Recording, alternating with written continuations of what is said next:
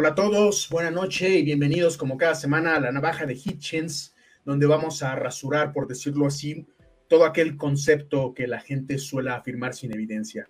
El día de hoy eh, les diría que me, me, acompañan mis compañeros demoníacos como todas las semanas, Alan y Armando, sin embargo Armando todavía no ha llegado. Está Alan y les presento a nuestra invitada muy especial.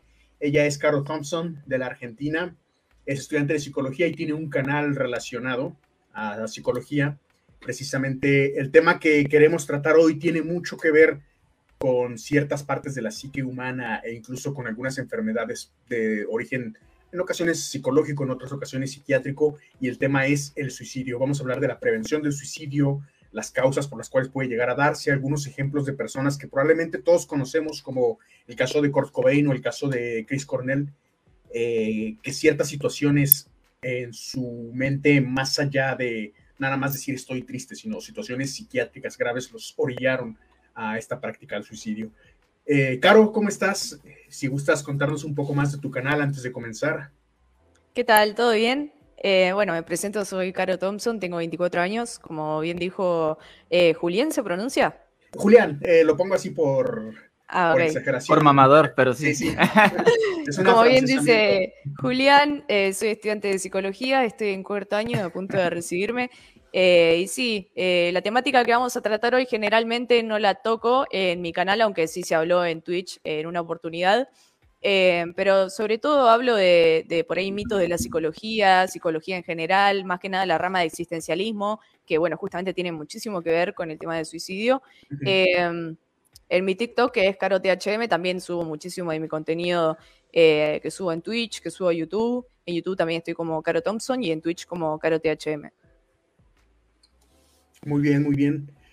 Eh, ya escucharon las redes donde pueden seguirla también a partir de que están viendo aquí el video, si quieren conocer más al respecto de su trabajo, sus videos y demás. He visto un par de videos y te vi también cuando estuviste con Alan, no, con Armando y con Rolando en la entrepierna, en el programa. Entonces, quien guste conocer más de su trabajo, pueden seguirla en sus canales. Y bueno, pues Alan, eh, algo que comentar antes de que, de que llegue Armando. Sí, eh, de hecho dijo, dijo Armando que ya se estaba conectando, entonces ahorita lo esperamos a que, a que esté por acá. Eh, solamente quería, eh, pues como siempre, agradecerles a todos los que están aquí viéndonos, tanto en vivo como en diferido. Muchas gracias por el, por el tiempo, la confianza y todo eso. Gracias, Caro, por aceptar la invitación aquí a la Navaja de Hitchens. Y recordarles que nos pueden seguir aquí en YouTube, en, en la, la Navaja de Hitchens, iba a decir el mío. Pero bueno, el rato. Eh, ¿Y qué más? Primero, eh, se nos pueden seguir tanto en YouTube, estamos transmitiendo también en Facebook y estamos transmitiendo también en TikTok. Si quieren, eh, al final del, del, podcast vamos a estar respondiendo algunas preguntas y si quieren ser leídos primero, pueden venir aquí al canal de YouTube y leemos primero las preguntas de aquí del canal de YouTube. Entonces, gracias por, por, por, sintonizarnos y pues bueno, gracias también a nuestros Patreons. acuérdense, las personas estas indeseadas que siempre hemos mencionado ahorita que no está armando pues ya saben que pueden ir eh, y pueden ir a, bueno, mejor que lo diga Armando al ratito que llegue, porque él es el bueno para eso. Pero bien, muchas gracias por, todo. Y bueno, yo quisiera ah, avisarles que antes que nada, pues esto de este, este tema es un poquito delicado, ¿sí?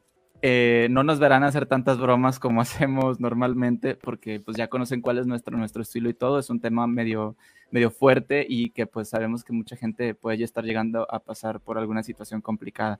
Entonces, bueno, a lo mejor nos van a desconocer un poquito, pero pues la ocasión lo amerita. Eso es todo lo que quería decir. Igual, si alguien en algún momento siente una presión muy fuerte que podría orellarlo a esto o siente la, las ganas, el impulso, eh, lo recomendable en primera instancia es buscar ayuda profesional. Nunca vamos a tratar de minimizar el concepto ni de hablarlo como en algún momento se hacía en décadas anteriores, ¿no? Como que se trataba de un aspecto de falta de integridad o de cobardía o algo similar.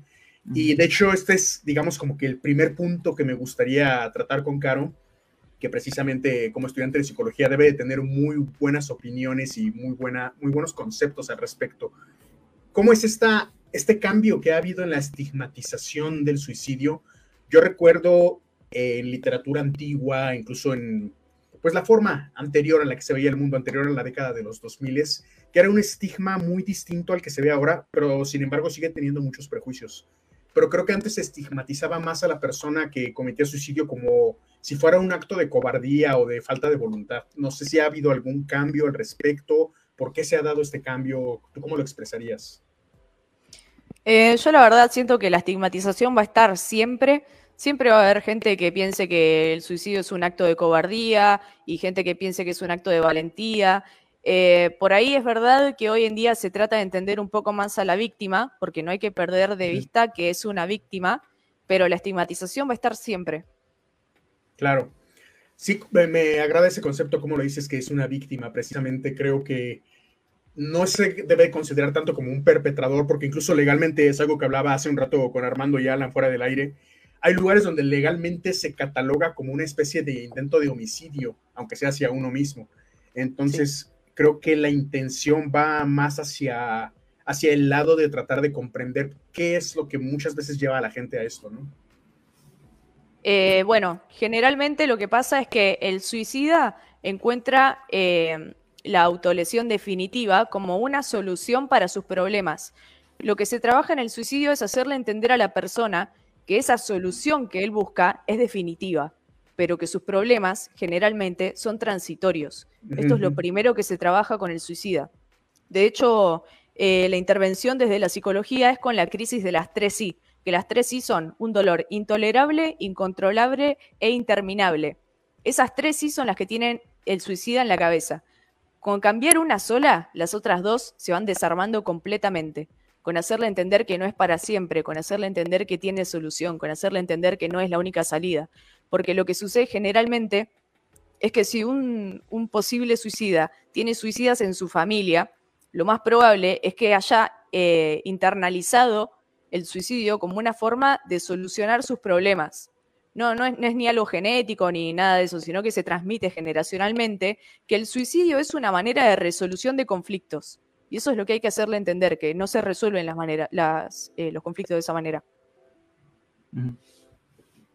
Bien, bien. Me parece muy interesante esto que comentas de las tres Is y también la forma de tratarlo, porque esto de la, de la digamos, herencia familiar yo no lo había nunca observado o pensado de esta forma, pero me lleva a pensar en ciertos casos, digo, son casos siempre casi de famosos, ¿no? En los que nos enteramos cuando se han llegado a suicidar, como el caso de Kurt Cobain, de Chris Cornell, que se sabe ya cuando se, cuando se publican las biografías o sale algo al aire, pues las razones aparentes por las cuales hubo algo detrás de ello, pero nunca me había puesto yo personalmente a pensar en esto de las tres Is, que podría ser algún factor que en algún momento hubiera cambiado su percepción y los hubiera llevado a tener a lo mejor una posibilidad de no haber llegado hasta donde llegaron.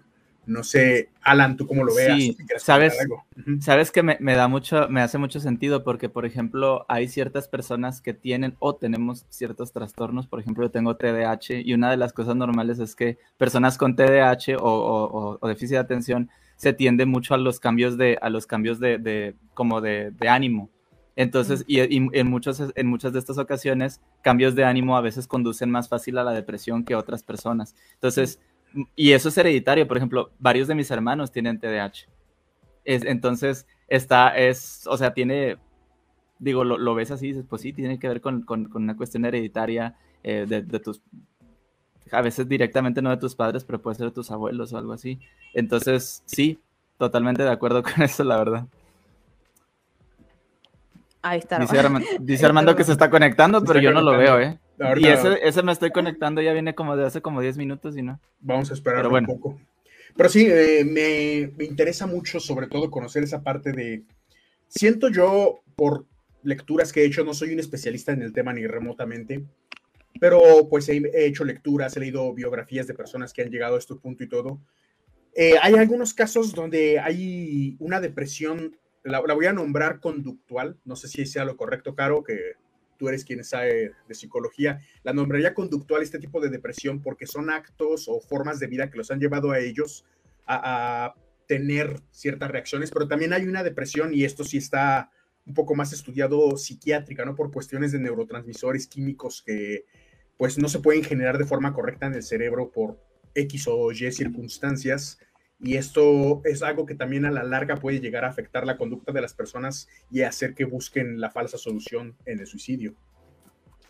Sí, totalmente. Y no solo en, los trastornos depresivos, sino muchas veces en el trastorno maníaco depresivo, también eh, hay una mayor posibilidad de suicidio, eh, pero por un tema de que se pasa de la manía a la depresión constantemente. Entonces, en la, en la etapa maníaca, que es una etapa como de euforia, que no se puede canalizar la libido en ningún lado, que no se puede poner la energía en ningún lado, hay mayor impulsividad. Y esta impulsividad es lo que puede llevar al suicidio muchas veces.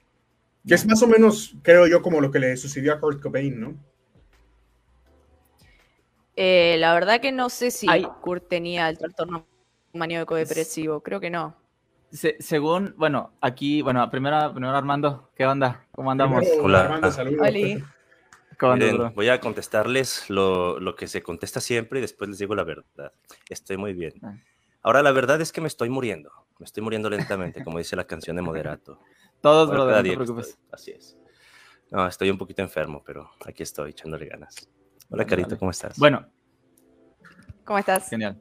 Ahora, les, quería, les quería comentar algo. Eh, bueno, corrígeme, Caro, si me equivoco, pero en el tema de, cuando una persona aparentemente normal llega a sufrir depresión, es cuando llega, pasa un evento traumático que hace que ciertos como químicos del cerebro reaccionen de cierta manera y, hay un, o sea, genera como un desorden.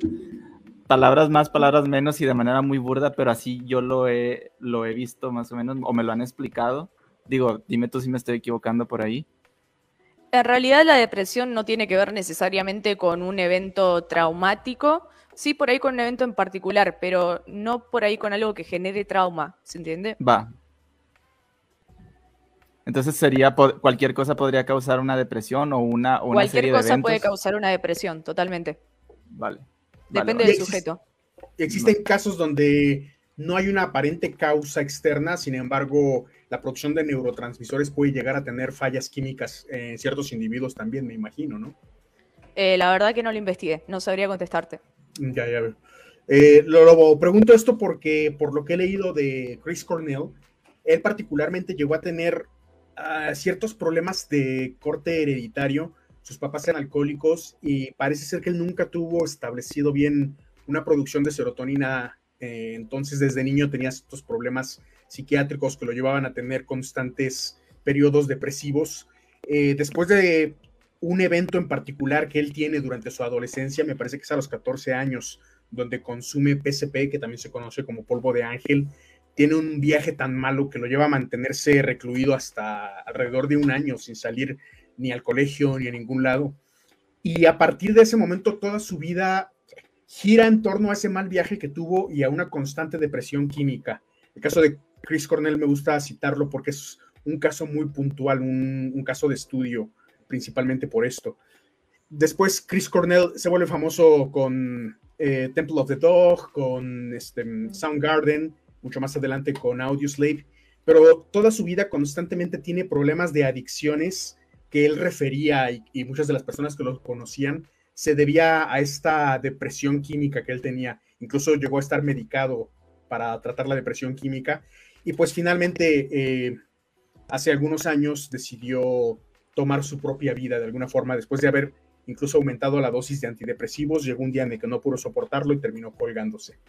No sé hasta qué punto eh, consideren o cómo vean esta situación de que pueda haber personas que precisamente no tengan un evento en particular, eh, un, trauma o, un evento, como decía Caro, que los lleve a tener esta tristeza que los podría orillar al suicidio, sino que ya su vida constantemente está llena de eh, microeventos que podrían desatar este tipo de conducta.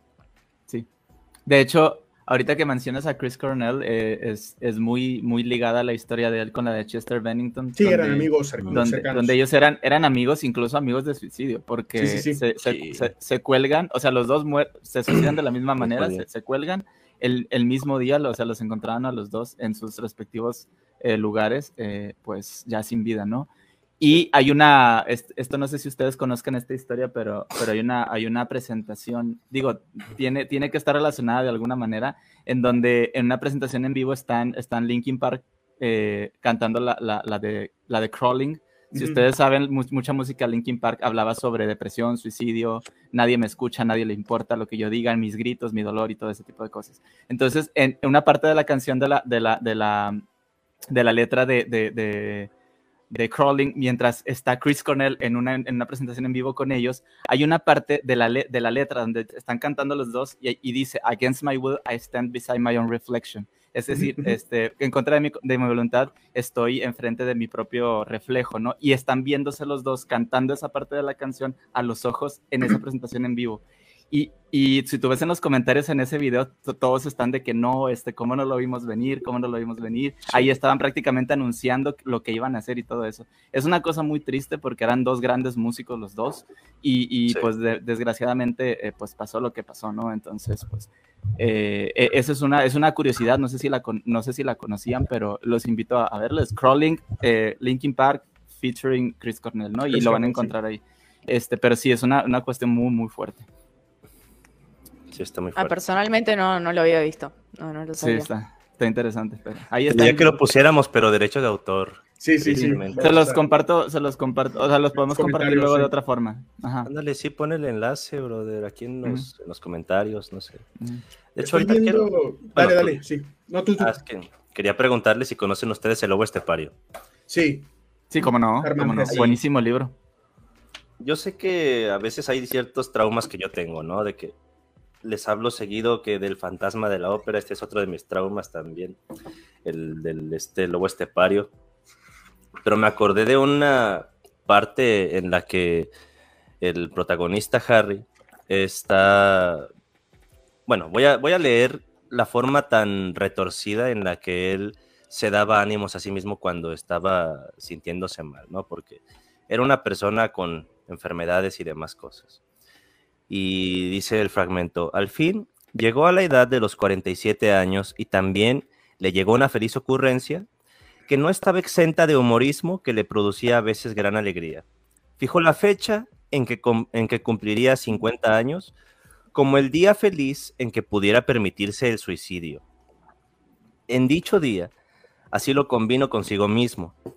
Debería estar en libertad de utilizar la salida para el caso de apuro o no usarla según el cariz del tiempo. Aunque le pasara lo que quisiera, aunque estuviera enfermo, aunque perdiera su dinero, experimentando sufrimientos y amarguras, todo estaba emplazado. Todo podía a lo sumo durar estos pocos años. Meses, días cuyo número iba disminuyendo constantemente. y en efecto, Ahora soportaba con mucha más facilidad muchas incomodidades que antes lo atormentaban y acaso lo conmovían hasta los tuétanos. Cuando por cualquier cosa le iba mal, cuando la desconsolación, ah, cuando a la desolación, el ah, maldita sea, al aislamiento y a la depravación de su vida se le agregaban dolores especiales. Entonces, podía decirle a sus dolores, esperen dos años más y seré su dueño. Y luego se hundía un gran cariño a la idea de que el día que cumpliera 50 años llegaría muy temprano las cartas de felicitación. Es el Vale. No, te digo que cuando cumpliera 50 años llegarían muy temprano las cartas de felicitación, mientras que él, seguro de su navaja de afeitar, se despedía de todos los dolores y cerraba la puerta detrás de sí.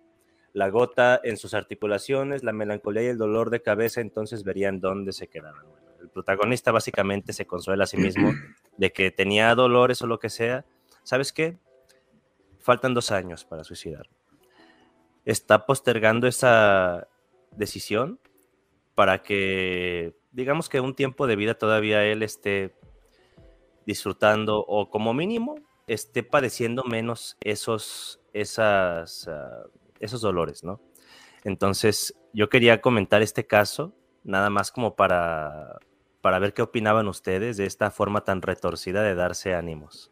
Es un librazo. Eh, esto que nombrás se llama suicidio paradójico, que es justamente cuando el suicida eh, tiene unos momentos de felicidad o hasta de bienestar porque sabe que se va a suicidar. Es decir, el suicida por ahí eh, recurre a eso justamente porque no encuentra solución a los conflictos de su vida, porque no puede tomar una decisión cuando toma la decisión de suicidarse, justamente está bien, está tranquilo, porque ya tomó la decisión y ya sabe lo que va a hacer. Suicidio paradójico se llama. Es un suicidio anticipado, ¿no? O sea, como que lo planea a toda costa. En el caso del libro, por ejemplo, le puso incluso una fecha, pero lo planea a toda costa sin importar las circunstancias. No es tanto un impulso como en algunos casos me imagino que se puede llegar a dar cuando alguien está sufriendo gravemente y decide hacerlo en el momento. Tal cual. Oigan, una pregunta. El, tema de los derechos de autor, lo que decía Armando ahorita, es cuando lo pones más de 10 segundos, ¿no? Creo que sí.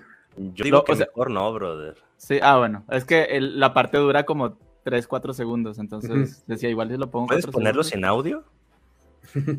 no es que no tendría caso porque la idea es precisamente, que se escuche. No, pero está bien, igual no nos arriesgamos. igual saben que lo subimos a Instagram. Anda, sí, vale. lo subimos a Instagram. Y ya te etiquetamos ahí, Caro, para que lo veas. Sí. Vale. Aquí hay una pregunta muy interesante que veo de, de Julio Acosta en los comentarios y me gustaría que Caro nos ayude a responderla. Él dice, tengo entendido que el suicida no quiere morir sino dejar de sufrir, ¿es así? Sí, totalmente. Es que el suicida en realidad no tiene la intención de matarse, sino tiene la intención de que sus problemas desaparezcan. El tema es que es literalmente imposible la desaparición de conflictos. Entonces, por eso justamente se lo tiene que ayudar con este tema de la transitoriedad que tienen las cosas en la vida, que nada es para siempre, que nada es determinante, excepto la muerte. Claro, me, me imagino que tiene esto mucho también que ver con la percepción. Muchas veces el suicida ver los problemas como algo eh, impostergable, interminable, insoportable, porque normalmente como individuos solemos ver el mundo desde nuestra perspectiva sin verlo como un todo, sino somos el espectador y también somos el director de cine, por decirlo así, de nuestra propia creación, que es nuestra realidad. Obviamente eso no quiere decir que la realidad no exista fuera de nosotros, sino que nosotros la interpretamos como el espectador y también como el director. Entonces es muy probable que esto lleve a las personas a sentir que lo que les está sucediendo no quiere decir que no tenga peso, pero que muchas veces el peso lo ven mucho más fuerte de lo que realmente podría llegar a ser, ¿no? No sé. Sí, igual em, es muy subjetivo, o sea, no se trata eh, de encasillar al suicida o de encasillar a las personas que inclusive tienen una idealización del suicidio, pero el sufrimiento es muy subjetivo también. Y no solo el sufrimiento tiene que ver con, algún conflicto en particular, sino que, por ejemplo, eh, se notan muchos suicidios cuando hay algún dolor crónico, un dolor orgánico crónico. Eh, por ejemplo, no sé, dolores de espalda que inclusive con 10.000 operaciones no se pueden solucionar, que generan adicción a la morfina, eso también tiene mucho que ver con el acto suicida. Esto que comentaste de la idealización del suicidio me parece un tema muy, muy, muy interesante, porque realmente lo existe. Creo que no sé establecer una época exacta, pero eh, trasladándonos a un pasado remoto, más o menos en la era de el romanticismo o más o menos por ahí de Chopin es lo que me viene a la mente. Creo que comienza esta idea de la una idealización de, la muerte, del suicidio en ah, general. Y tiene que ver también que venía de haber terminado la peste hace algunos años. Todavía había muchas muertes por ciertas enfermedades en esa época, pero creo que sí se llega a dar esta idealización como algo cultural, no sé cómo lo vean. Pues sí, hay algunas óperas que tienen esa, temática, o sea, hay una que no recuerdo si era Meo Bambino Caro, esa que cada rato cantan varias amigas, bueno, oh, Meo Bambino Caro, Ta, ta, ta, A lo mejor le sonará a algunos de ustedes. Sí, sí, sí. La letra dice básicamente esto, o sea, como que mi papá no me deja casarme con ese muchacho nomás porque dice que es pobre y que me va a tener ahí en la ruina. Si no me deja casar con él, me voy a suicidar. O sea, y eso es una pieza del romanticismo, brother. Romeo y Julieta, incluso. Romeo y Julieta, también, sí. Exacto. Hay piezas. Sí, hay, muchas, hay muchas obras de ese tipo. eh, ya iba a decir algo, pero se me fue ahorita, me acuerdo. Yo, iba a mencionar algo respecto a esto de que el suicidio precisamente no es la búsqueda de la muerte en sí misma de forma primordial, sino que realmente se desea eh, que alguna realidad cambie, ¿no? Porque, como mencionaba aquí Carito, lo de las, las tres I, las tres I, eh, hay personas que, perdón, hay personas que si de alguna manera se cambiara una circunstancia, su decisión tal vez ya no sería esa. Y de hecho, he estado, viendo videos así acerca de mitos del suicidio y se dice esto de que un mito es que el suicida está 100% seguro de lo que va a hacer, ¿no? Cuando en muchos, muchos, muchos casos la gente que, que comete el acto o que intenta cometerlo tiene muchas dudas en realidad. y creo que es importante también hablar acerca de estos, de estos mitos, ¿no? Y mencionando esto de que es una, es, es tratar de evadir un algo que es tormentoso. Estaba pensando, por ejemplo, en, San Agustín. No voy, a, no voy a meterme a hablar tanto como pensé, porque cuando me puse a leerlo otra vez dije, no, qué hueva. Pero sí, sí, me, sí deja esto como una... Sí lo deja en evidencia. Había unas mujeres que se quitaban la vida porque cuando los bárbaros invadieron Roma, pues tú sabes que en una guerra es muy común que después de haber matado a los hombres llegan y empiezan a, abusar sexualmente de las mujeres, ¿no? O sea, entonces ellas cuando veían este peligro inminente se quitaron la vida y San Agustín dice, pues quien en su sano juicio no las disculparía, ¿no?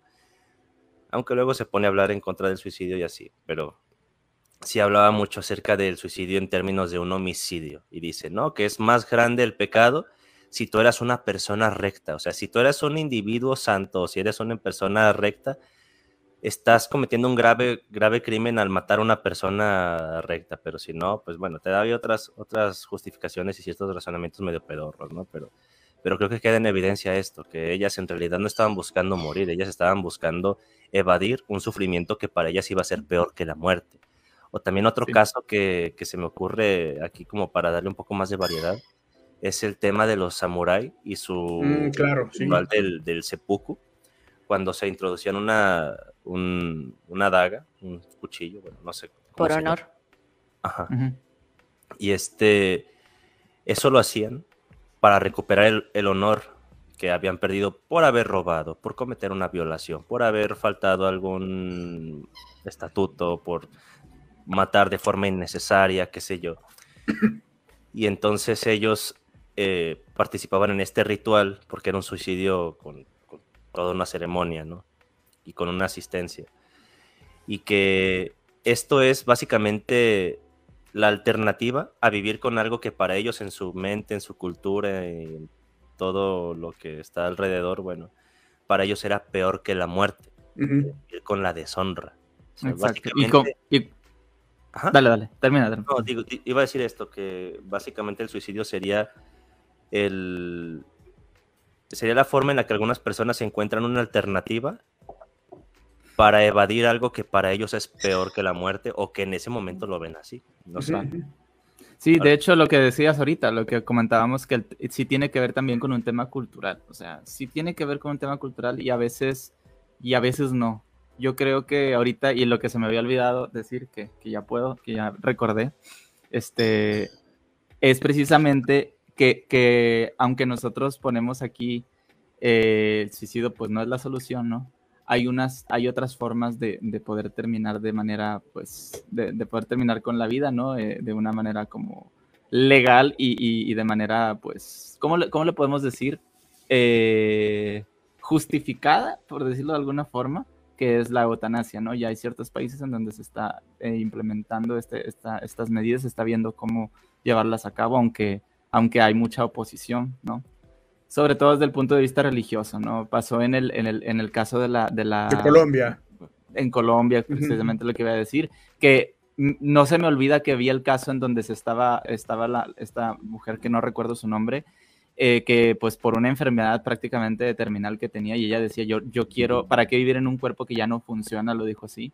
O sea, no tiene sentido vivir en un cuerpo que ya no funciona y quería terminar con su vida. ¿Y quién se metió? Y aquí, en esa entrevista, en esa, en esa nota, entrevistaron a sus familiares, a algún médico por ahí y como a cuatro líderes religiosos. Y yo digo, ¿y qué tienen que ver los líderes religiosos en la decisión de una persona en específico, no? Pero siempre meten su cuchara porque pues tiene mucho que ver el tema. Ustedes saben que nosotros criticamos, siempre criticamos mucho en el tema religioso y en este caso también lo hacemos, ¿no? Porque, porque y al final lo toman hasta como una victoria. Ah, logramos que esta persona no acabara con su vida porque solo Dios. Y dices, güey, o sea, no, ni siquiera te importa, o sea, tú no, tú no vas a ir a comprarle sus medicamentos ni nada, ¿no? De, déjale a esa persona que acabe de una manera, perdón, eh, de una manera digna su vida, ¿no? Pues, prácticamente es, su cuerpo y tiene la, libertad de hacerlo. Ahora, nosotros no estamos eh, sugiriendo que, que se haga a menos que haya circunstancias muy específicas.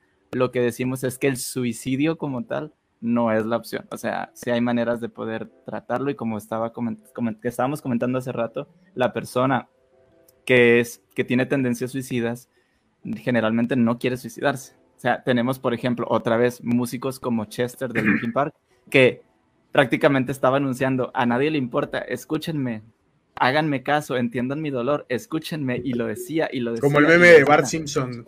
Ajá, exacto, o sea, en muchas ocasiones es, mírenme por favor, o sea, no me quiero morir, quiero dejar de sufrir, y y, lo dicen, ¿no? Pero hay ciertas circunstancias que orillan a, algunas personas precisamente a tomar esta decisión. Por ejemplo, en una entrevista, otra vez mencionando, yo porque admiro mucho a, Chester, a Linkin Park, es una de mis bandas favoritas, él en, un, en una entrevista decía, él decía, yo puedo estar ahorita platicando muy bien con ustedes y estando en compañía no, no, pasa, no pasa nada, dice, pero pero cuando yo me quedo solo, dice, este lugar es un barrio muy peligroso, dice, así lo dijo, este lugar es un barrio muy, muy peligroso.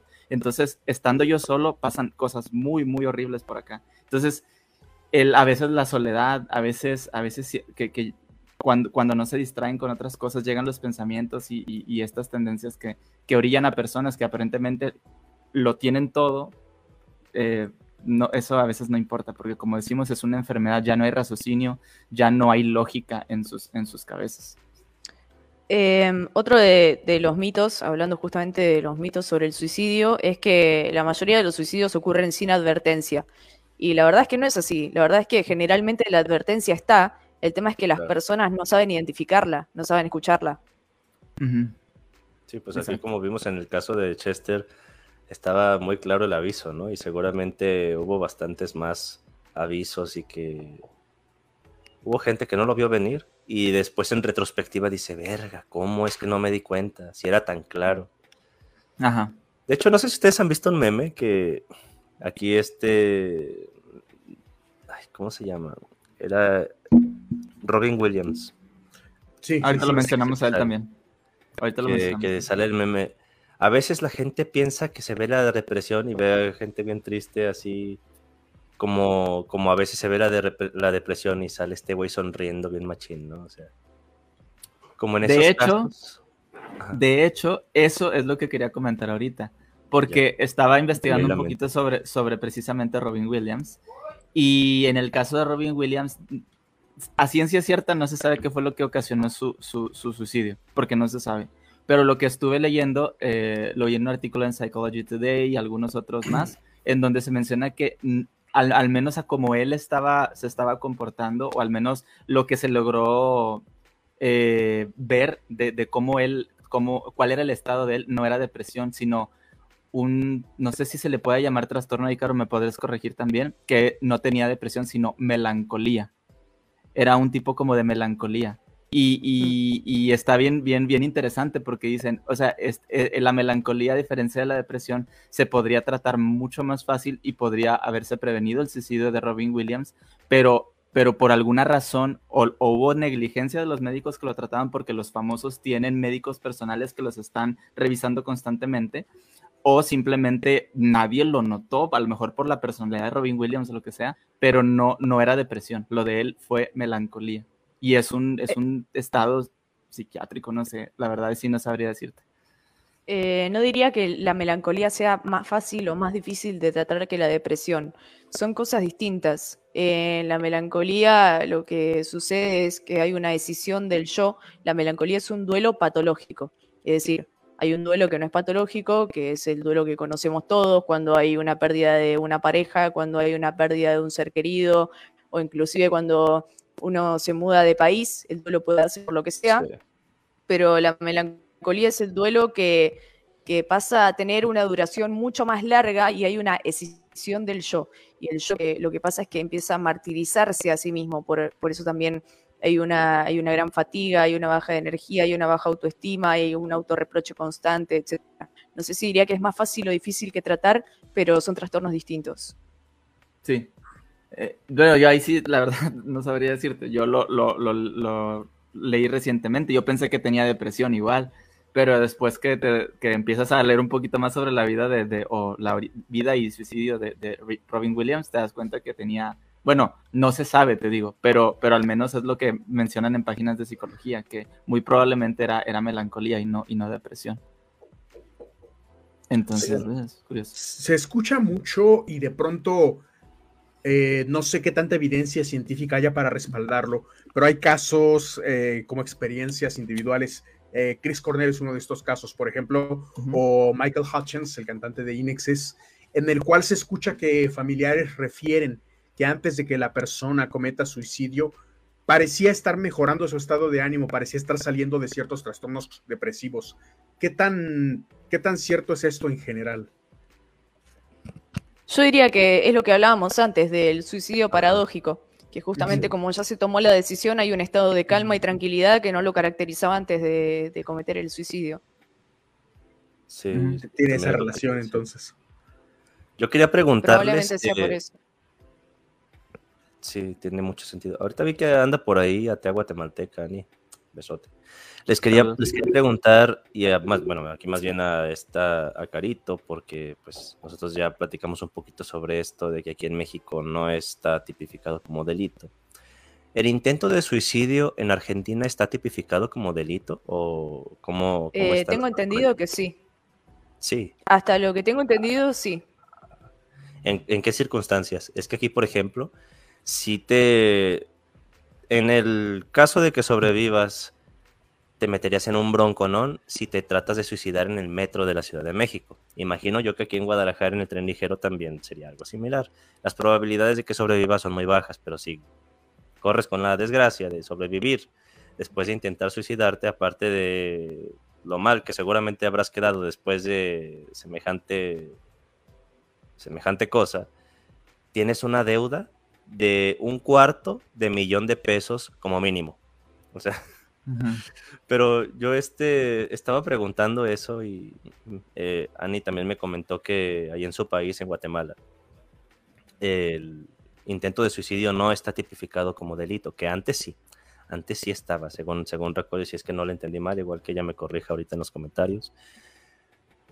Pero actualmente no. Y yo me pongo a pensar en esto en caso de, los lugares donde sí está como delito y, en las épocas en las que estuvo como delito, donde sí lo haya estado, pues qué putada, ¿sabes? Porque una persona que se intenta quitar la vida es porque está, se le está llevando la chingada. Para que encima, por haber fallado, por haber cometido el error de no morirte, ahora te lleva la chingada más gacho. O sea, te están simplemente sumando más al paquetito que estás cargando ya, la pinche mochila, y creo que eso es poco razonable.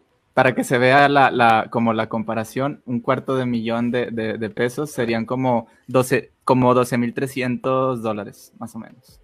Sí. Aproximadamente. Qué locura. Es que ah, la cosa aquí con el metro es que estás perjudicando pues a muchas personas, ¿no? Pero, por ejemplo, que si tú en tu casa trataste de suicidarte o lo que sea, pues este, ¿cómo te van a criminalizar después de eso cuando claramente lo que necesitas es ayuda? De hecho, ya me acordé, irónicamente lo que me dijo Anika ahí en Guatemala es que un intento de suicidio se puede castigar con la, se podía castigar porque ahorita ya no está como delito, pero que en un tiempo se podía castigar con pena de muerte, o sea, hazme el chingado favor, o sea, el, el, suicida dice, bueno, la cagué, pero ve, premio doble, ¿no? Me mata el Estado. No, la verdad no sé cuál es la, sanción acá en Argentina, pero hasta lo que tenía entendido sí era ilegal. Y es como decir, la verdad que es, bastante irrisorio el tema de que te querés suicidar y encima te cae una multa. bueno. Está muy fuerte, sinceramente. Pero sí, es una multa grandísima. O sea, yo tampoco lo sabía, me lo dijeron hoy Armando y Julián. Yo apenas lo vi ayer, brother. Retomando esto que comentaba Armando sobre el, Japón, creo que en varias culturas se ha dado, no como tal un culto al suicidio, pero sí se ha preferido la muerte antes de la deshonra o de un mal tipo de vida. Me viene a la mente las culturas nórdicas, obviamente.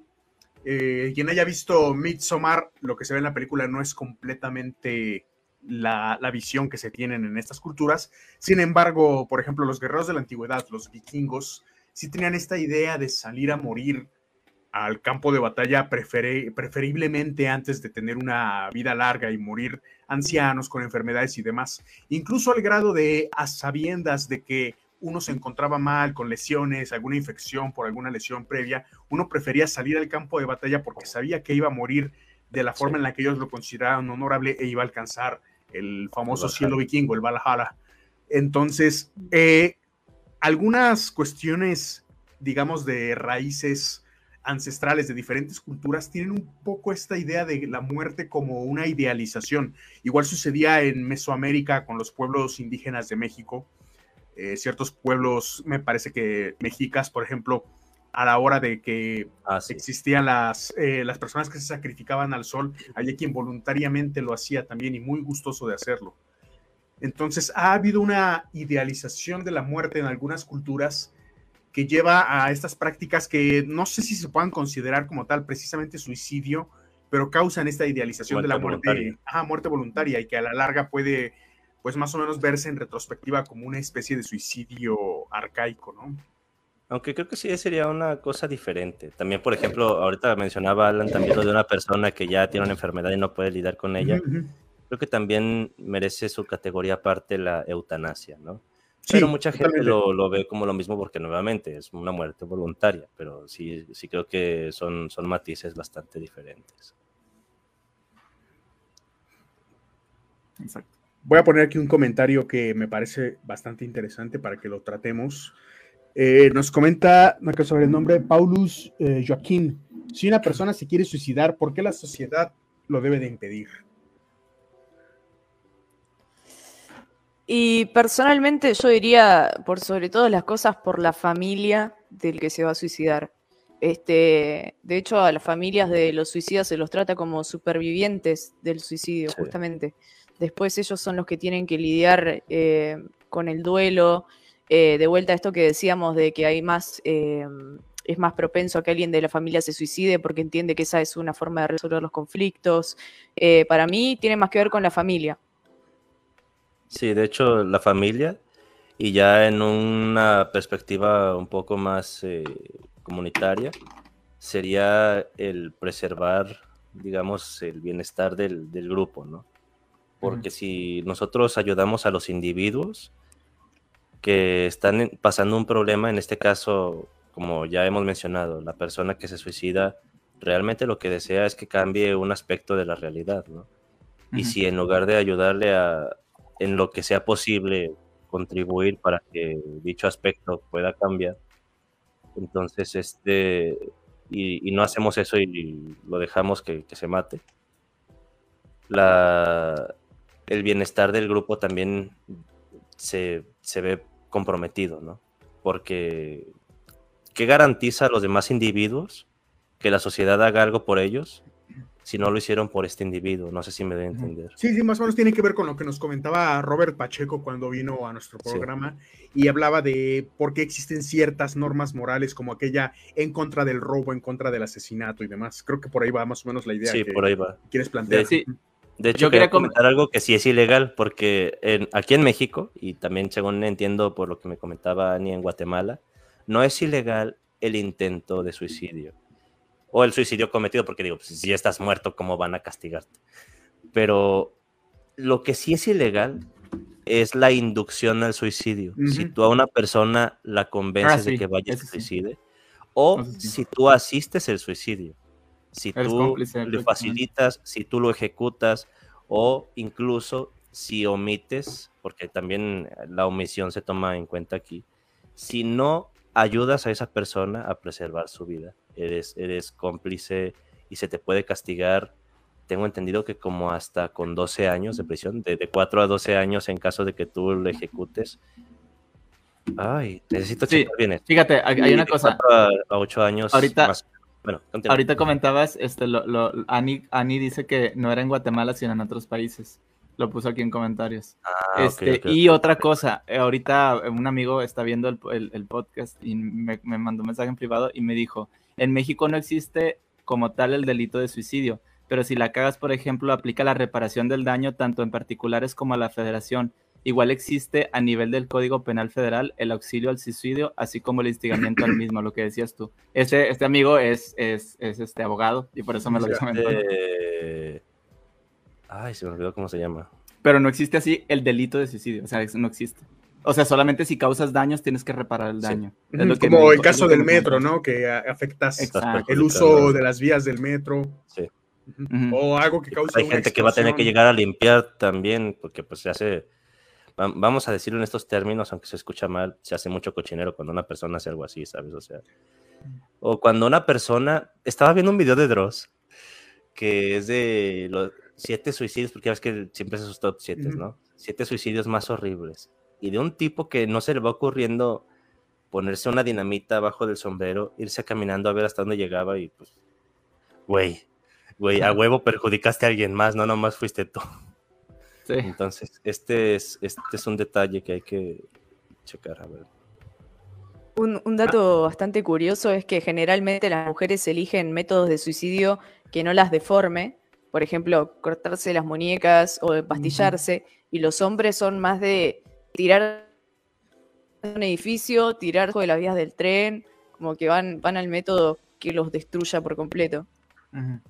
Y tendrá que ver con la efectividad también del método, porque, eh, digo, pensándolo muy fríamente, a lo mejor hay métodos que sabes que van a ser mucho más efectivos. Creo que el caso del metro es uno de ellos. A mí sí me tocó una vez ver un suicidio en el metro.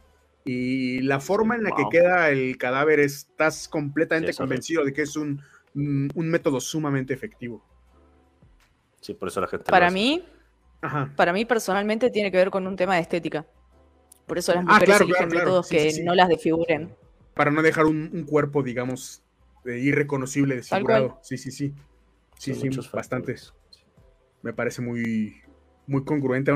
Ahora, también habría un tema que es el famoso suicidio a la larga. No sé qué tan voluntario sea como un suicidio o cómo se vea. Aquí nos dejan en uno de los comentarios, fumar es una forma de suicidio. Creo que sí existe una forma en la que la gente consume sustancias, ya sean drogas, eh, tabaquismo, eh, alcoholismo. Yo creo que no. Yo creo que no. no. ¿No crees que quien lo consume sepa que es mortal y de alguna forma lo, realice? No lo hace porque se quiere morir. O sea, es que es lo que te digo. O sea, no, lo hace porque yo creo que la intención es distinta. Porque el que, el que quiere acabar con su vida quiere como acabar con su sufrimiento en vida, ¿no? Y, Pero, por ejemplo, y el, que, toma y el que fuma lo hace porque está disfrutando no eh, precisamente. Hay casos de alcoholismo donde el alcohólico quiere acabar con su sufrimiento y lo logra de forma temporal mientras está, está puesto, ¿no? Pero quiere, quiere acabar con su sufrimiento, pero, pero no con la muerte. Mm, ya. Va, o sea, yo no considero que sea un suicidio, una, una, como una manera de suicidarse. No sé, digo yo. Se mueren muchas neuronas, sí, pero, pero pero no, no se muere el, ser, no el ser humano. Es que estamos mezclando adicción con suicidio, son cosas muy distintas. Exacto. Sí, yo considero que no, pero bueno. Pero sí, no sé, no sé hasta qué grado haya personas que sepan, en algunos casos, eh, creo que a mí de las tres sustancias que hablamos, drogas, eh, fumar y alcohol, probablemente la que se me haría la sustancia que más puede llevar a una conciencia de querer desaparecer todo al momento y, e incluso saber que a la larga puede causar problemas que van a llevar a la muerte es el alcohol particularmente. Pero pues como lo mencionábamos hace un rato, ¿no? Puede ser algo bastante subjetivo, bastante dependiendo de cada persona, no todo el mundo va a tener el mismo nivel de conciencia respecto a lo que está haciendo. Mm, exacto. Igual, viéndolo desde el punto de vista de los indicadores, generalmente el consumo problemático de sustancias es un indicador, no es el único, es un indicador que sumado con otros pueden eh, implicar que la persona quiera suicidarse. Sí. Sí, es, es como una especie de, red flag, ¿no? Detrás de ello. Sí, señal de alarma. Hay un comentario aquí haciendo eco de lo que decía Carito ahorita de que es por un tema de estética, que de hecho hay chicas que se maquillan antes de, antes de quitarse la vida. O sea, esto parece responder totalmente con, esto. Digo, yo ahí sí no sabré exactamente. Conozco y de hecho he platicado con muchas, muchas personas sobre este tema últimamente. Y sí hay chicas que me han comentado que han tenido intentos de suicidio. Y no les he preguntado esto, pero sí las veo maquillándose antes de, o sea, no sé. La verdad no lo tenía al dato, no, no sabía. No, yo tampoco. Pero, pero tiene sentido, ¿eh? Tiene sentido. Tiene mucho sentido. Sobre todo, digo, aunado a lo que dijo Caro hace ratito, pues, oye, lo quieren hacer de una manera que no se desfigure y todo, a lo mejor como, como la estética, o sea, para todos es importante, pero sí, sí hay mucha tendencia ante el tema de, que pues a la mujer le, le, se cuida mucho más, ¿no? En cuanto a su aspecto físico. Yo tengo como quién sabe cuánto sin cortarme la barba y, por ejemplo, me va al madre. Pero el punto es que... Me afeito todos los días. se nota, se nota. Este, pero, pero realmente es así, ¿no? O sea, sí, sí, sí hay una tendencia más a cuidarse y, a, a, ¿cómo se dice? Tratarse más el aspecto físico y así, eh, estético, mejor dicho. Eh, y pues puede ser para simplemente decir, ¿sabes qué? Pues quiero sentirme como bien haciendo lo que estoy haciendo, ¿no? Y verme bien, no dejar ahí como, como dice Armando, un cochinero o, una escena fea, ¿no? Porque al fin y al cabo también es parte de... Quiero preguntarles una cosa. Bueno, ahorita primero leemos el comentario. De sí, el comentario está interesante también. Sí. Yo creo que ante esto sí estaría de acuerdo, pero con el matiz de que habría que preguntarle a la persona qué es lo que quiere en verdad. Porque como ya hemos comentado, la gente cuando se quiere morir, por ejemplo, yo ahorita les voy a ser bien sincero, la neta yo sí que deseaba morir porque me siento de la chingada. Pero en realidad lo que, lo que quiero no es, no es eh, morirme, sino que si ahorita yo me mejorara, creo que tal vez mis, mis deseos no serían, no serían necesariamente esos. Entonces, esta persona que está en, en, un momento en el que piensa en que se quiere quitar la vida y así, pues que se pregunte exactamente qué es lo que le hace pensar eso y se pregunte qué es lo que, lo que quiere. Así como en Lucifer, Estrella de la Mañana, llegar y preguntarte, dime, ¿qué es lo que, lo que realmente quieres? ¿no? Esa persona te va a decir, yo quiero un flan a huevo, pues ya con el flan ya te vas bien feliz, ¿no? Digo, es una forma bastante burda, pero a final de cuentas estoy hablando de eso. ¿Cuáles son tus verdaderos deseos? ¿Qué es lo que realmente tú estás deseando? ¿Qué es lo que quieres? Y tal vez eso te lleve a pensar en otra cosa, no lo sé. Hay una frase que de hecho por ahí vi en Facebook una vez y que creo que tiene sentido y va en consonancia con todo esto. Cuando piensas que te quieres morir, muy probablemente lo que quieres no es morirte, sino que lo que quieres es que te salven. O ponle tú que no te salven, pero salvarte, de alguna forma.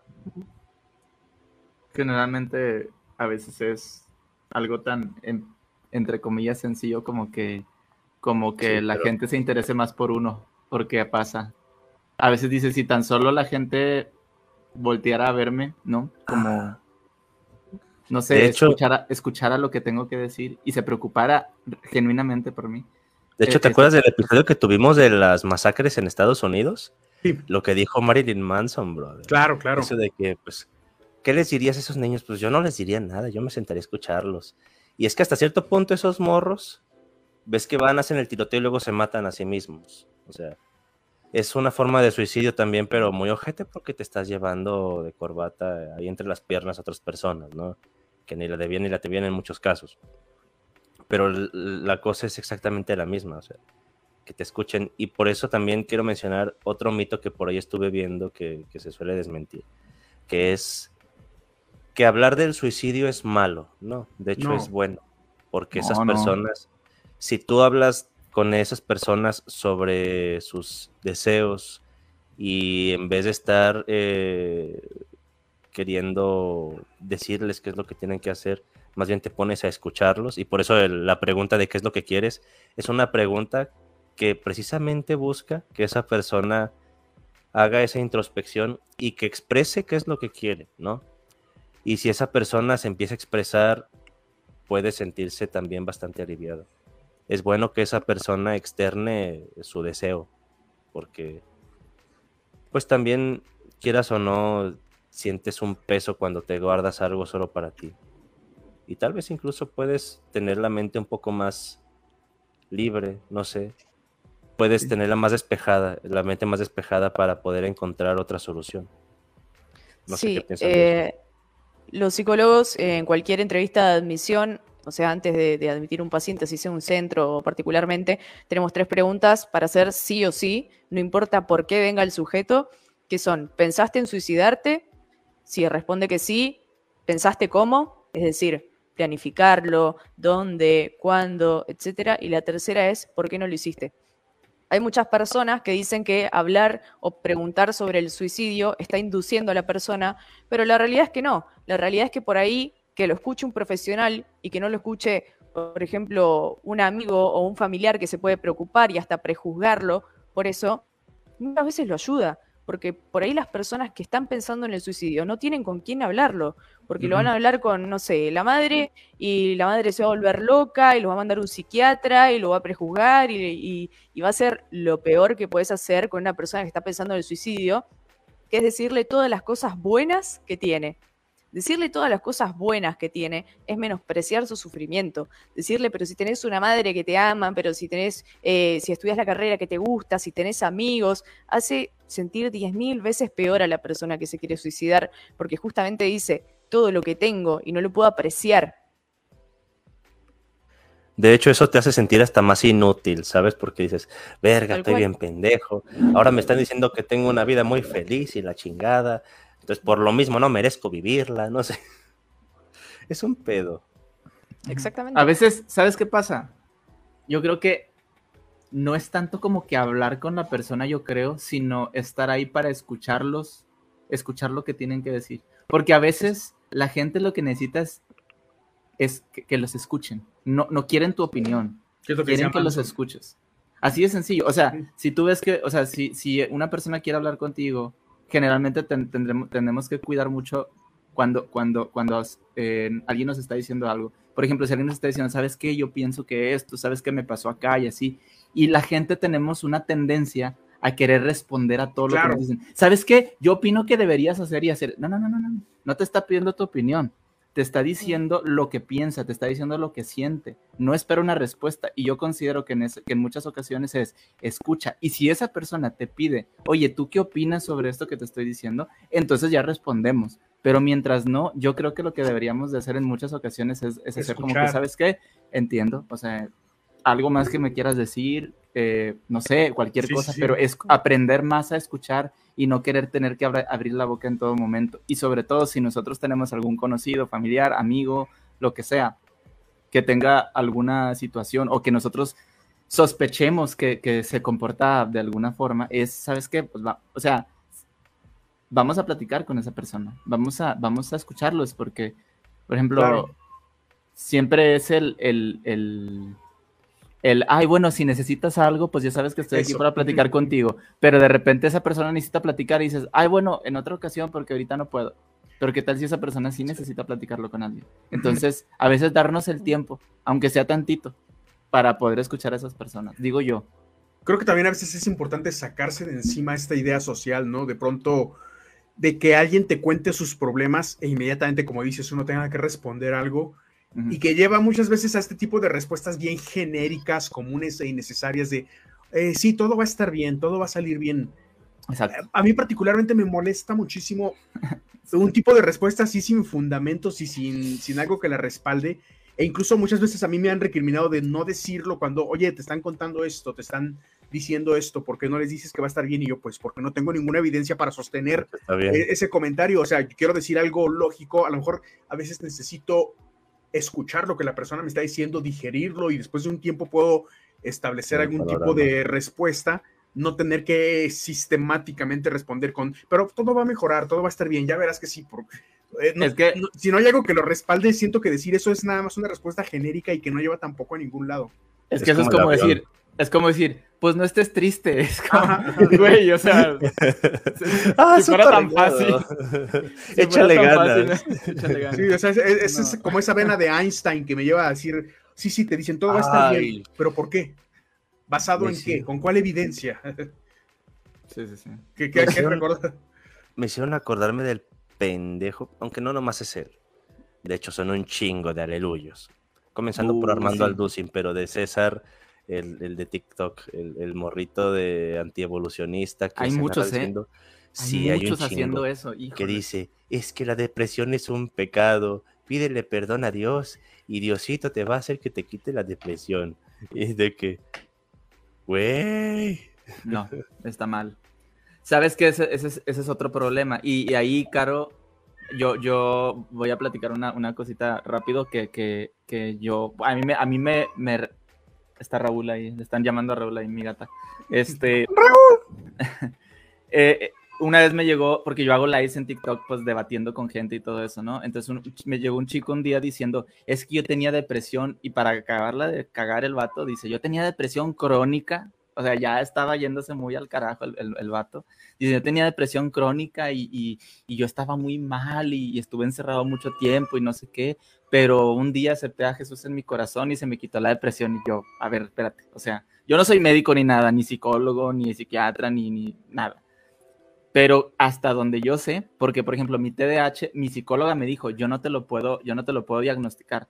Tengo la sospecha de que lo tienes, pero apenas que lo veas con, un este con un psiquiatra, que te haga los estudios, que te entreviste, que vea las cosas, que cómo estás más o menos, y él te lo puede diagnosticar. Entonces, así como el TDAH me lo tiene que diagnosticar un especialista, la depresión, que es una enfermedad, también te la tiene que diagnosticar un, un, especialista. Digo, uno puede sospechar y a lo mejor puedes mandar a esa persona para que la revisen, pero diagnóstico como tal así. Entonces yo le pregunto al chico, le digo, ¿quién te diagnosticó? No, no, es que yo sabía que tenía, no, es que tú no puedes saber que lo tienes. O sea, ¿cómo? O sea, ¿quién fue el que te lo diagnosticó? No, es, es, que yo fui con un médico, un médico, que un médico general, fuiste con, con, con quién? No, pues un médico general, ¿y qué te dijo? Porque yo estoy seguro, estoy segurísimo que el médico general no te diagnosticó la depresión, te lo aseguro por todo lo que quieras.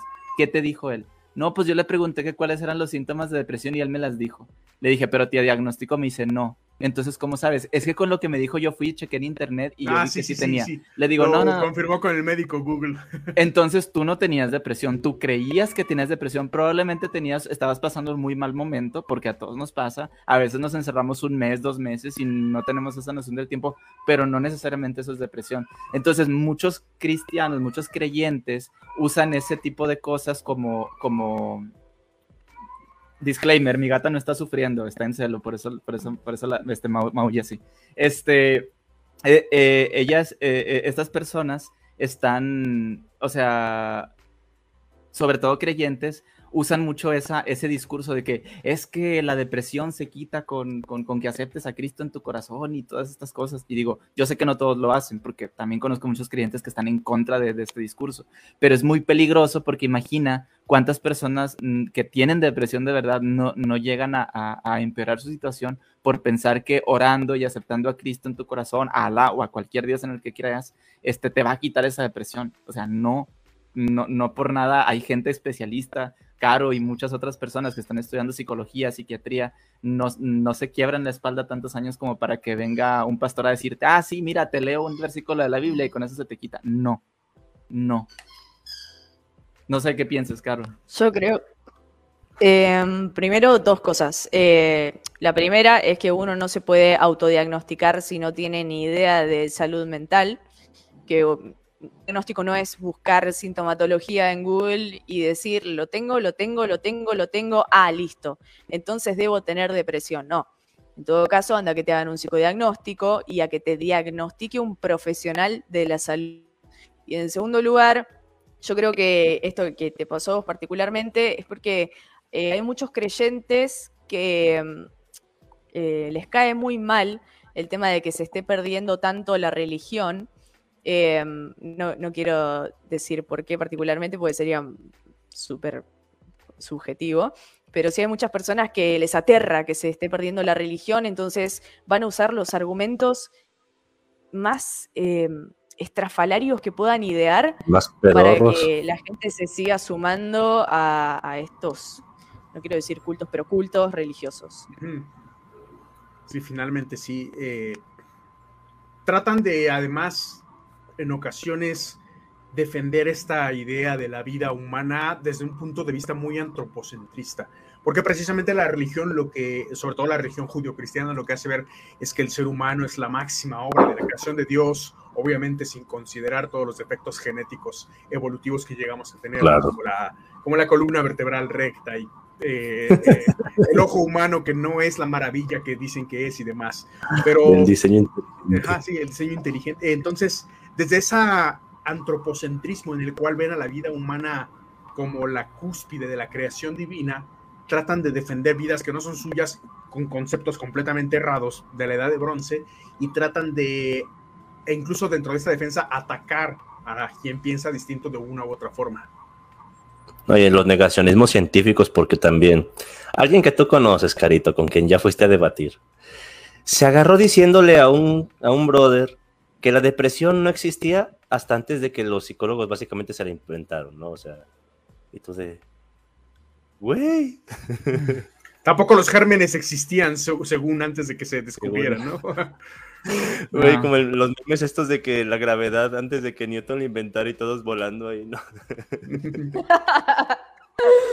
Ay, no. eso, sí, ya sé de qué memes hablas, son, son increíbles.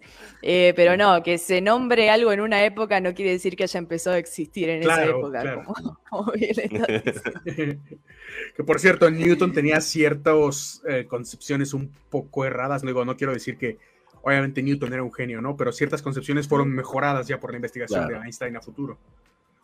Por supuesto. Oigan, ya que estamos hablando de religiones, y pues obviamente estamos hablando de suicidio.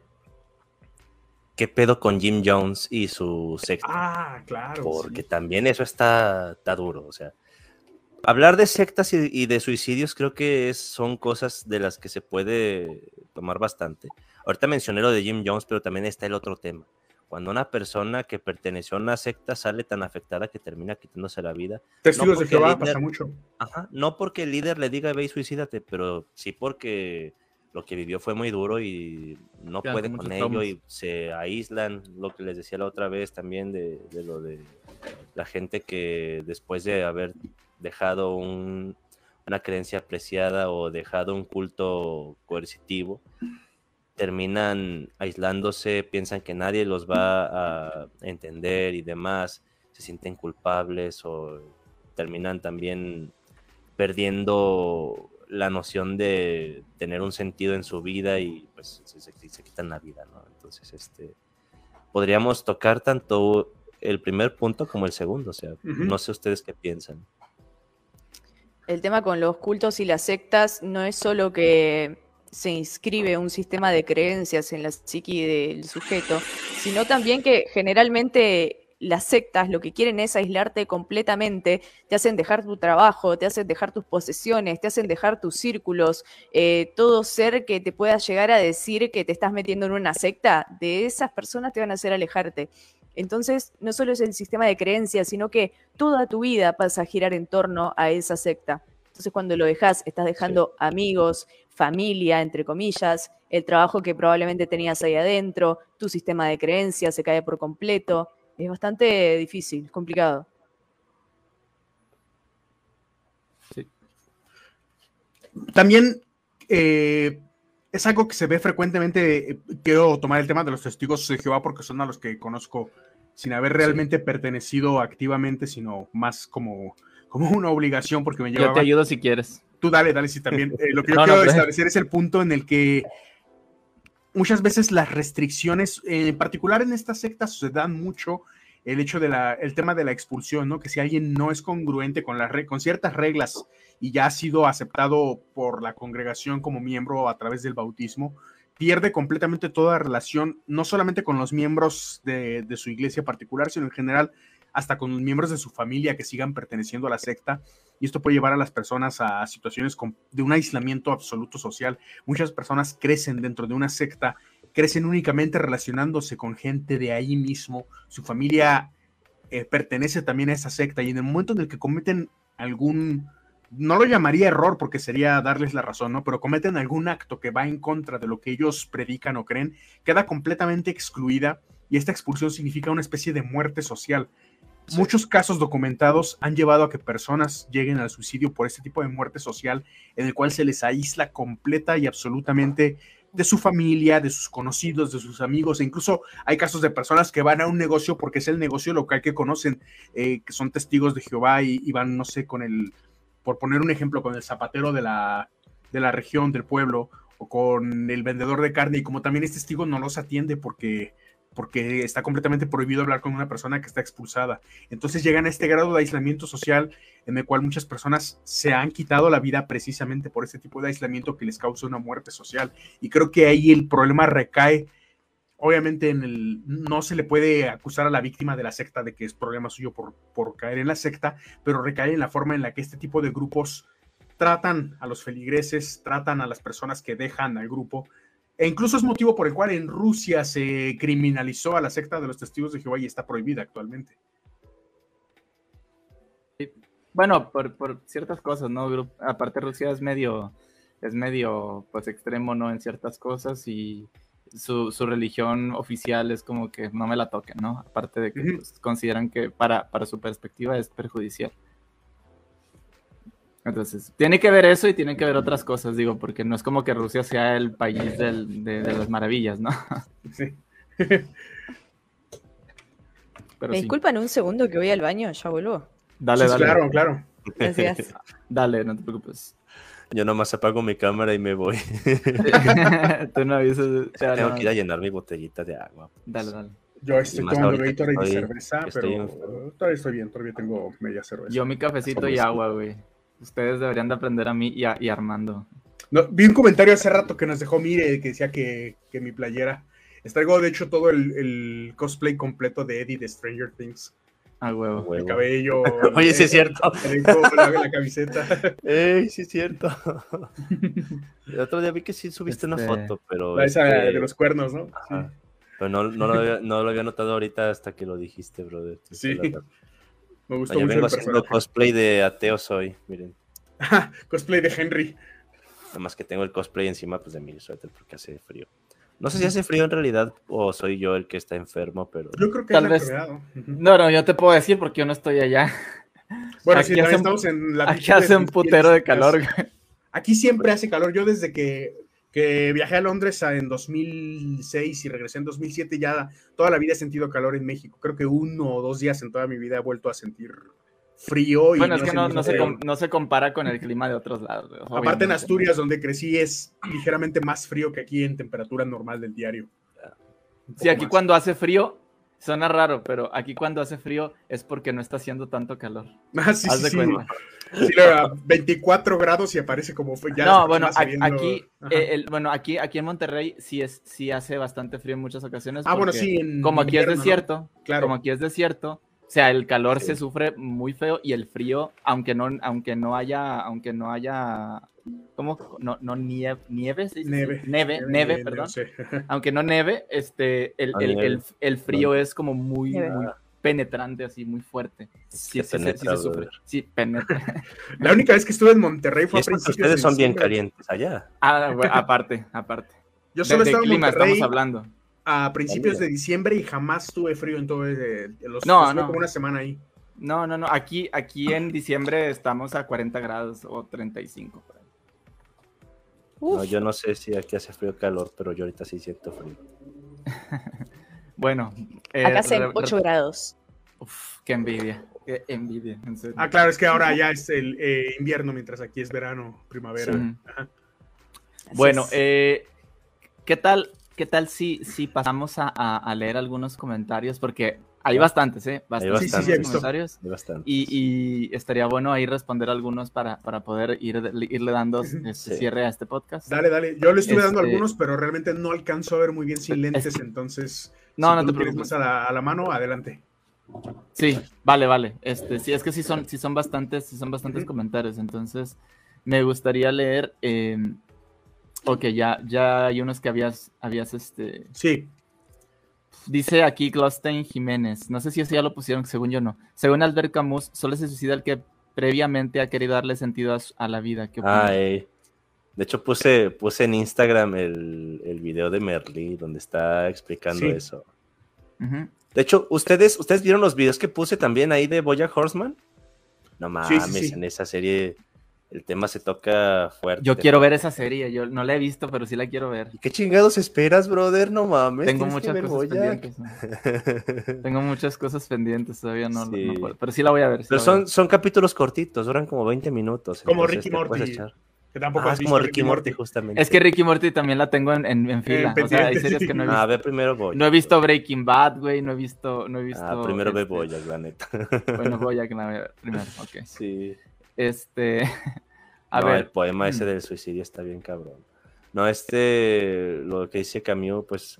Carito, ella es. Ella ahorita que, que se estaba presentando mencionó que pues comparte mucho temas de existencialismo en, su Twitch y en, sus videos, porque luego sube los fragmentos de sus transmisiones a YouTube.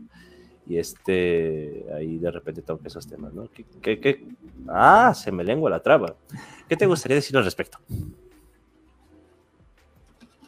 Ah, eh, yo me enfoco más por el del existencialismo de Frankel, Víctor Frankel. Eh, y lo que dice Frankel es que la persona que se suicida es alguien que le encontró el sentido a la vida y lo perdió. Como que yo te diga, el sentido de mi vida es mi pareja. Entonces pierdo a mi pareja y perdí el sentido de mi vida. Entonces me suicido. Sí, sí, sí. Es cierto. eso tiene, algo que ver con lo que trataba Víctor Frankl en El hombre en busca del sentido, ¿no? Que habla de cuando ah, estuvo en los campos de concentración nazis y encontraba personas que tenían ese sentido como una especie de objetivo por el cual vivían. Sí, exactamente. Él lo que se pregunta en un momento es, eh, no puede entender la diferencia entre las personas que se tiran hacia el alambrado electrificado y él. Dice, pasamos por lo mismo. Ellos perdieron a su familia, yo también perdí a mi familia, estamos pasando por las mismas condiciones eh, inhumanas. ¿Qué es lo que los lleva a tirarse un alambrado electrificado y a mí a seguir escribiendo? Sí, exactamente. Sí, de hecho, ahí también depende mucho en cuál sea tu, tu ¿cómo se le dice? Perspectiva de, felicidad, porque si tú, por ejemplo, yo siempre he pensado que el sentido de la vida no es ser feliz, no debería de ser, porque la vida es muy cruel, ¿no? La vida es súper, súper cruel. Entonces, si uno dice, es que debemos ser felices, no, o sea, ¿quién te dijo que debemos ser felices? O sea, lo que buscamos es el mayor disfrute y, el, la mayor felicidad posible pero no ser feliz como tal. Tiene mucho que ver con el framing de Carl Sagan. Ah. Carl, Sagan decía que el universo y obviamente la Tierra y la vida en la Tierra son lugares hostiles para la vida, no, no que el universo te quiera matar como algo consciente, sin embargo que la vida es una especie de accidente químico, físico y biológico que se llega a dar.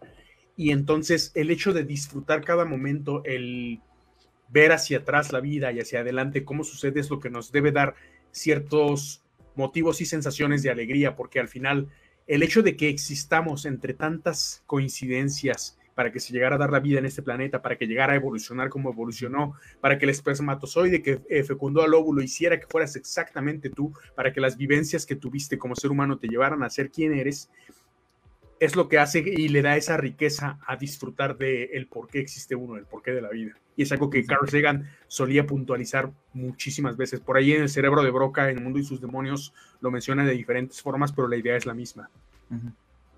Sí, es cierto.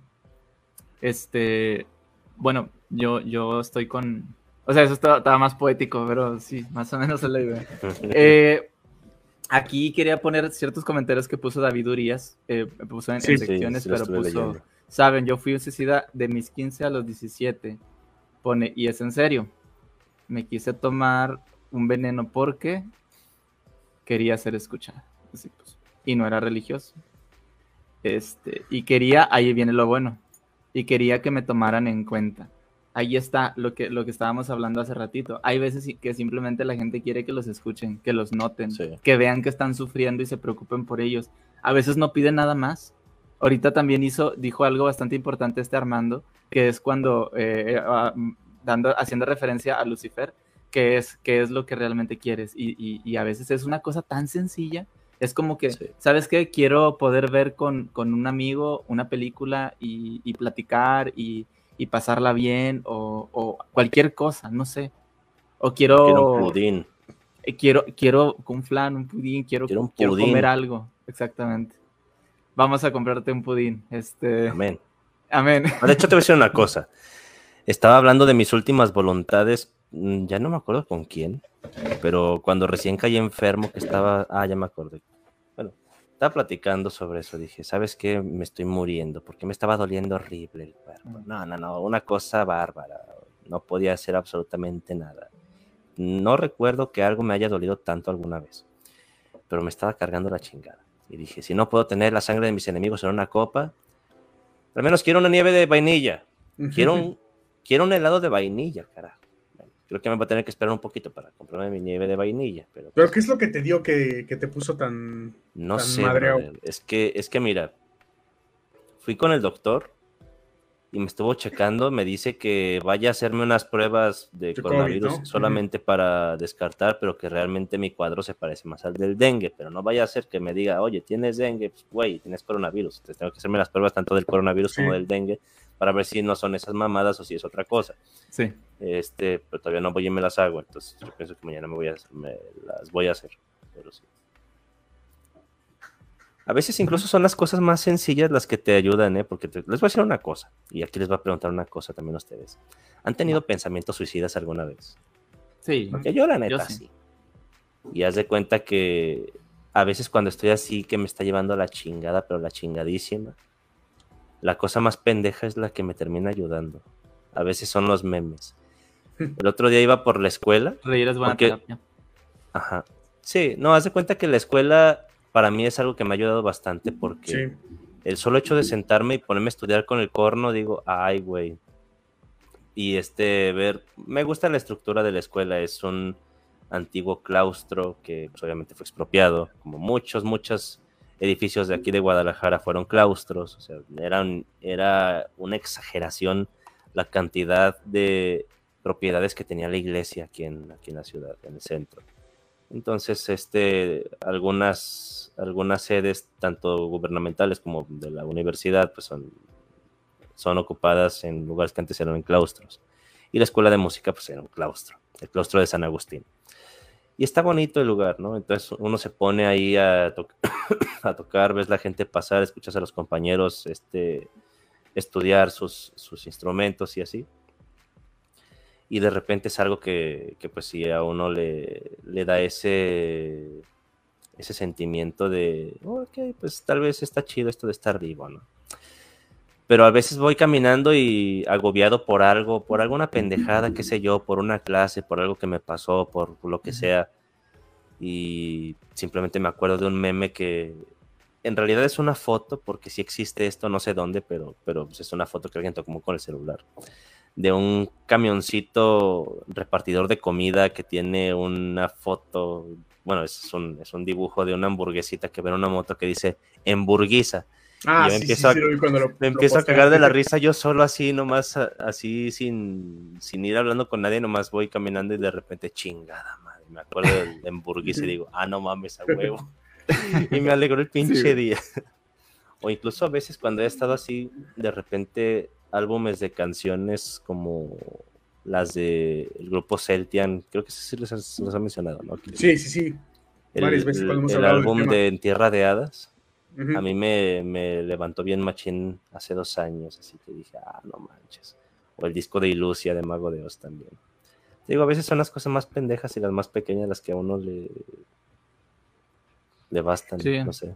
Hay un meme de ese tipo de los que mencionas, eh, nada más que está en inglés, pero es buenísimo. No sé si lo han llegado a ver. Se ve una bicicleta y alguien le quiso poner un letrero de que está a la venta. En vez de, eh, eh, entonces, en vez de ponerle for sale, le puso for seal. Y abajo se ve una, una foca diciendo, thank you, very fucking useful. Ay, no mames. De huevo. Ay, güey. Sí, eh, en ese caso a veces, fíjate, si te has dado, bueno, en general también a mí me pasa mucho cuando, cuando estoy así como que más aguitadón y todo eso, me, me, ayuda bastante el reír, o sea, de repente a veces hasta me aviento maratones, por ejemplo, de, me, ¿cómo se dice? Me pongo a ver, por ejemplo, eh, stand-up de, Carlos Vallarta, de Juan Y yo me pongo, a, aunque ya los haya visto, como, como sé que son chistes que, que me hacen reír, me pongo a reír y me pongo a reír, y se me va el tiempo, digo, o sea, que, se pase el día, o sea, no importa, pero, pero eso me hace sentir mejor y yo, y yo lo hago porque pues es una manera como que de pasar, que se pase el tiempo rápido y que se me pase esa onda y, por, por ejemplo, ¿no? Yo, yo no, no, no creo haber entrado en algún momento en depresión como tal, eh, pero sí creo que, que bueno, sí considero que, que, a veces, a veces sin tener depresión y, y uno puede llegar a pensar que quiere o sea, puede llegar a tener ese tipo de pensamientos, porque a veces pasa, ¿no? A mí me ha pasado. Sí. Este, pero a veces simplemente es como que, mira, yo, yo, yo no tengo reparo en decir, ay, es que no voy a molestar a esa persona y yo cuando tengo que hablar, o sea, quiero hablar con alguien, yo recurro a las personas más cercanas a mí y les digo, oye, tenemos un ratito para hablar. Oye, así, porque a veces cuando no consigo hablar con alguien, me pasa, digo, es, es, hasta cierto punto común, ¿no? Que como que te agüitas más, ¿no? Y es donde sientes como que nadie me quiere escuchar. Entonces, este, pero, pero yo, por ejemplo, si, si alguien, sobre todo, sobre todo si es alguien que yo aprecio mucho, me, me pide me pide que quiera hablar conmigo, yo, yo sí me voy a dar el tiempo para escuchar a esa persona, porque yo sé lo que se siente cuando a veces no te escuchan o cuando no tienen tiempo para escucharte. Entonces yo trato de hacer eso. Entonces la gente que me esté viendo, cualquiera que, llegue a necesitar hablar en algún momento, pues cuentan conmigo, ¿no? Se, los digo así, o sea, las personas que me conocen, este, mis amigos, lo que sea, gente que me, que me vea, pues yo creo que todos deberíamos de hacer eso en algún momento, o sea, como que, oye, necesito hablar, sale, o sea, aunque sea 20 minutos, media hora, lo que sea, pero darnos el tiempo, ¿no? Sí. Sí, claro, identificar Digo, no siempre es sencillo identificar y, verlo de primera instancia cuando una persona puede llegar a tener pensamientos suicidas y todo, pero siempre estar como que al pendiente de identificar que alguien está mal y que puede llegar a necesitar, eh, no, una atención, digamos, exagerada, pero sí un poco de atención, ¿no? ¿Por qué no? Eh, un poco de, conversación y, y, pues estar ahí para apoyarle, no sé, de pronto a lo mejor con cinco minutos puede ser más que suficiente para hacer a alguien sentir mejor. Sí, Exactamente. ¿Qué opinas, Caro? Sí, para mí la, escucha es primordial y sobre todo la escucha desprejuiciada. Eh, la escucha sin esto de eh, me puedo, ay, yo lo resolví de tal manera, ay, bueno, pero eso es una pavada. Como la escucha de verdad, la escucha activa, eh, el tema de, de, no querer siempre anteponer situaciones propias o aconsejar a veces lo que necesita la gente es nada más desahogarse. Como dices, esa parte de no tener que siempre dar una respuesta de es que a mí me pasó algo. Hasta incluso había memes de, ok, ok, te escucho, pero déjame contarte cómo esto que me estás diciendo ah, se trata de mí. claro, tal cual. Sí, no siempre tiene que ser así. Y muchas veces dar una opinión, dar una respuesta, a lo mejor puede llevar minutos, horas o hasta días, ¿no? Pero siempre saber que escuchar a la persona, dejarle entender que la estamos escuchando, que no siempre es, a lo mejor no te voy a contestar ahorita una tontería como todo va a estar bien porque no, tengo la evidencia de que todo va a estar bien, pero te voy a contestar cuando sepa qué te puedo contestar que sea bueno.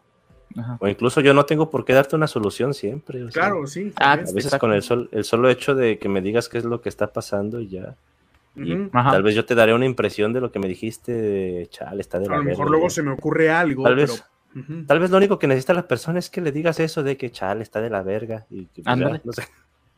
Sí, sí, sí. O que no le digas. O por lo menos ofrecer en qué te puedo ayudar, simplemente. Ah, También. También. Sí, sí, sí. Es como dice Franco Escamilla, la opinión es como las nalgas, si no te las pide no tienes por qué estarlas ofreciendo dando a cada rato. Es así de sencillo. Entonces, si, si la persona que te lo está platicando no te, no te pide tu opinión, eh, pues escucha nada más. Y, o, lo que dice Caro, preguntar, ¿te puedo ayudar en algo? Nada más. No insistir tampoco, sino de que, oye, hacerle saber que la puerta está abierta para cualquier cosa, ¿no? Porque tampoco ser invasivo, creo. Y así. Tal cual, y lo que me parece más importante de todas las cosas es el no desacreditar el, sufrimiento ajeno, porque hay muchas personas que piensan que si no pasaste hambre no tenés por qué estar sufriendo, que si sos clase media no tenés por qué estar sufriendo, que si tus padres están juntos no tenés razón para sufrir, y me parece que el, el sufrimiento viene disfrazado de muchas formas, de hambre, de soledad, de lo que sea, entonces nunca hay que tener prejuicios con el sufrimiento ajeno. Claro, sin importar las, circunstancias, ¿no? Porque a fin de cuentas las circunstancias van a ser subjetivas. Una persona va a sufrir más por un motivo que otra, tal vez. Y eso es un punto muy importante que mencionas. Hasta ahora eh, creo que ya hemos visto la mayoría de los comentarios, los más eh, importantes, ya, ya los mencionamos, entonces... Hay que mandarle un saludo a Lupe, múltiple. Claro, claro. Ahí la vi. Múltiple minimal, ahí estaba, estaba un amigo Chili Chilaquil que está por ahí también en ah, los comentarios. Este, mire, eh, toda la gente múltiple mínima también. Adrián Pacheco, mucha gente, Adela Sauce, David Urias, también que siempre, nos apoyan. Hay mucha gente este, nueva que nos viene a ver de Argentina gracias a Caro, entonces también un saludo. Si gustan suscribirse al canal, si quieren ver más temas de los que tratamos eh, tanto a futuro como los que tenemos en el pasado en el canal, bienvenidos. Aquí los esperamos con los brazos abiertos. Orlando Salas también. Suscríbanse a los canales de Carito. Sí, están en la descripción, están en la descripción para que la vayan y la sigan. Este, y, digo, una disculpa porque pues se nos, se nos, se nos extendió un poquito el podcast y ya no pudimos responder a tantos comentarios, pero yo creo que los temas importantes o los puntos importantes sí los abarcamos. Y, bueno, como siempre, eh, estamos eh, todos los viernes en punto de las ocho y media de la noche, eh, hora de México, transmitiendo un podcast diferente, distinto, para, para que ustedes puedan puedes escuchar algún, alguna cosa que... Lo cual me lleva una duda, eh, Armando, que es quien está planeando el próximo episodio. La próxima semana vamos a estar en miércoles en la entrepierna de Dios, vamos a estar en ah, viernes en la navaja o vamos a estar en jueves, que es intermedio. Ajá. No sé, pues yo pensaba que podíamos hacer los dos, o sea, el miércoles y el viernes, pero no sé. Ah, bueno, si quieren. ¿Tenemos, ¿tenemos gente para la siguiente semana?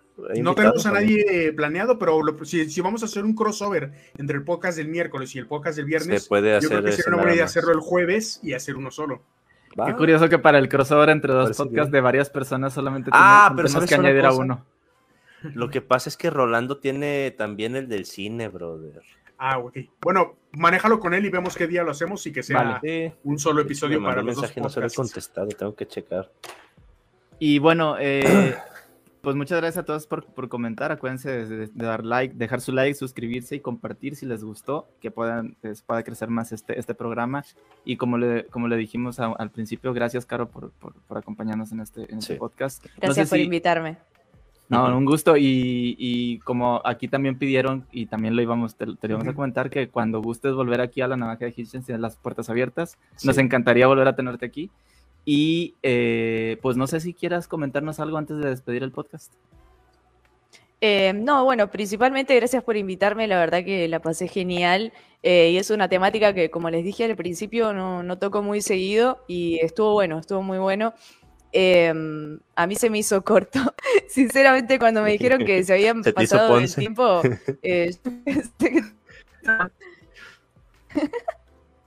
Eh, eh, pero bueno, chicos, me... Eh, muchas gracias a todos. No, hombre, gracias a ti. Y, bueno, pues acuérdense que el próximo viernes ya les, bueno, la próxima semana les estaremos avisando cómo va a estar el, el, podcast, si va a ser entre en otro día o por el crossover o, vamos a hacer los dos, ya, ya, les estaremos avisando. Nada más un anuncio personal, este, en mi canal de Escepticismo Racional el día de mañana a las 6 de la tarde voy a estar con Leandro Díaz y vamos a estar hablando sobre ¿es Dios necesario?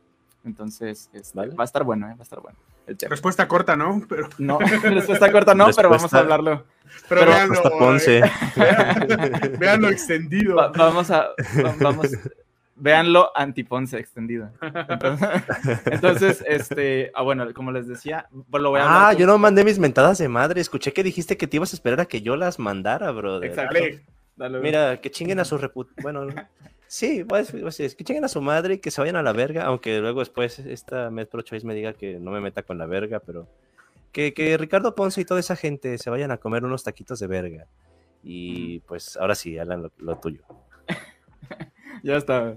Bueno, eh, ¿qué te iba a comentar? Que, ah, bueno, el detalle es que el día de mañana el, podcast va a ser con, una, este, una persona que es, que es católico, está estudiando filosofía. Ah, sí, sí, sí. Leandro Díaz. Con Leandro, de hecho, él, me había dicho también ¿eh? desde hace cuánto quiere que lo traigamos para acá. Sí, sí, sí. De hecho, ya le dije, le, dije, le dije que sí. Ya me preguntó y todo, y en otro día lo tendremos acá. Entonces, pues si quieren ahí ver, va a haber un intercambio de ideas acá medio, medio interesante. Sí, ahí me lo eh, Leandro es una persona súper súper respetuosa, entonces yo creo que nos la vamos a pasar muy bien. y bueno, esos, esos son mis, mis anuncios, pero pues no sé, ustedes quieren decir algo. Yo no sé nada ahorita, no tengo la más mínima idea. Va. Este, Julián. No, pues yo me despido con la misma frase de siempre, que todo aquello que puede ser afirmado sin evidencia, como decía nuestro querido Christopher Hitchens, también puede ser rechazado sin evidencia. Exacto. Como dice Julián, es evidentemente pendejo. sí, sí, sí. Yo lo que les digo es que usen condón, usen preservativo para entrar y cubrebocas para salir. Y cuídense para, no, que, para que no se enfermen. O si se enferman como yo, pues tomen sus medicinas, vayan con el doctor. ¿Y qué les iba a decir aparte? Que será la entrepierna de Hitchens. La entrepierna de Hitchens. Sería eso, o la navaja de Dios, pero creo que está más chido la Está mejor la primera. la primera. Bueno, ya para terminar mi frase que es, eh, acuérdense ustedes, no se ve verdad por, por la luz, pero aquí está, ¿no? Es, el gel antibacterial tiene poder, la sangre de Cristo no. Cuídense mucho.